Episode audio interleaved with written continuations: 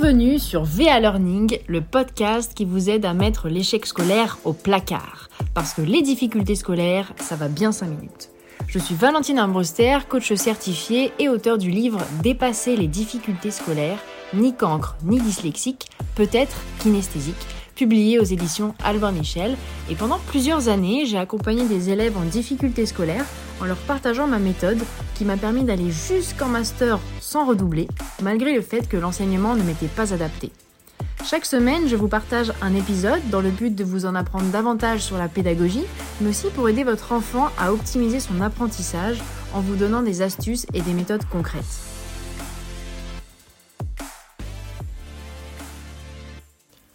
Tu as 10 yaourts. Les 10 yaourts valent 3,75€. Combien vaut un yaourt? Alors je réfléchis. 10 yaourts. Quel est le prix de un yaourt? Je sais pas, 10 euh, divisé par 1. En tant qu'élève kinesthésique, j'avais besoin d'avoir des points d'accroche pratiques sur toutes les matières enseignées. Et en mathématiques, bah, je n'avais aucune prise. En fait, j'étais comme face à un mur d'escalade entièrement lisse, sans aucune possibilité de m'agripper à quelque chose, donc euh, aucun moyen d'accéder au sommet. Et les maths, ça demeurait à mes yeux une espèce de concept impalpable. Et en fait, beaucoup de problèmes de compréhension proviennent du fait de rester sur le mode auditif ou visuel. C'est-à-dire qu'on relit la consigne, on l'explique oralement, mais il y a des enfants qui ont besoin que la situation soit concrète, c'est-à-dire qu'on la fasse exister manuellement. Et moi, je faisais partie de ces enfants-là, donc je ne comprenais pas. Alors comment faire pour concrétiser un contenu de leçon ou d'exercice? Eh bien, on peut utiliser des objets. Alors quand je dis objets, ça peut être des stylos, des jouets, des petites figurines. C'est quelque chose de palpable qu'on va pouvoir manipuler, prendre dans la main, déplacer.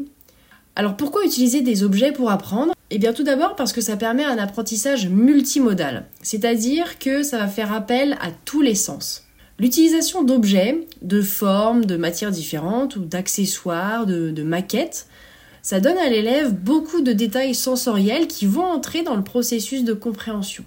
Par exemple, la manipulation du matériel, donc euh, tout ce qui va être forme, matière, aspérité, poids, ça c'est la dimension kinesthésique. Mais il y a aussi l'observation du matériel ou de l'objet, donc des couleurs, euh, des dimensions, ça c'est la partie visuelle. Puis l'explication orale, donc la vôtre en tant que parent ou celle du prof, qui va accompagner la démonstration de l'utilisation de cet objet ou, du matériel.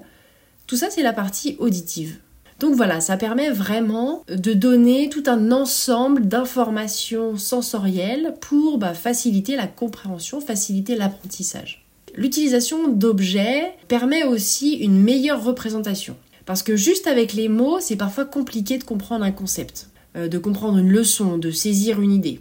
Donc l'idée, c'est de rendre quelque chose de concret.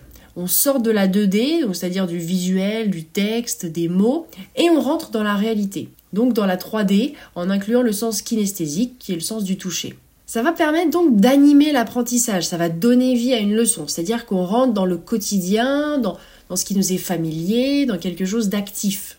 On peut par exemple expliquer les fractions avec un gâteau. Euh, je le coupe en quatre, je te donne une part, c'est un quart. Je coupe mon gâteau en trois, je te donne une part, c'est un tiers. Et en observation, je remarque que la part est encore plus grosse. Donc un tiers est plus grand que un quart. Et en fait, bah, plus le dénominateur est grand, plus la part est petite. Donc exemple, voilà, pour, euh, mieux se représenter les fractions, de ce que ça peut impliquer dans la vie euh, quotidienne, je peux utiliser un gâteau. L'utilisation d'objets euh, va permettre aussi une meilleure mémorisation. C'est-à-dire que utiliser des objets crée du mouvement. Et par exemple, au théâtre, les comédiens mémorisent leurs textes avec des déplacements associés. c'est-à-dire qu'il y a un mouvement associé à une idée, à une réplique, à une partie du texte, à une scène en fait. Donc ça veut dire que quand les mots peuvent m'échapper, je sais que parce que je suis à tel endroit de la scène, je dois dire ça. Et eh bien pour l'apprentissage, c'est pareil. Euh, le mouvement, le fait de déplacer un objet, c'est une aide pour la mémorisation. On prend un autre exemple, j'explique la soustraction, je prends un ensemble de 8 crayons de couleur, j'en soustrais 3, il m'en reste 5. Soustraire, donc là on explique bien, égale retirer, ça veut dire j'en ai moins. Donc je prends trois crayons, je fais le geste et je constate qu'il m'en reste 5. Ok, maintenant j'ajoute.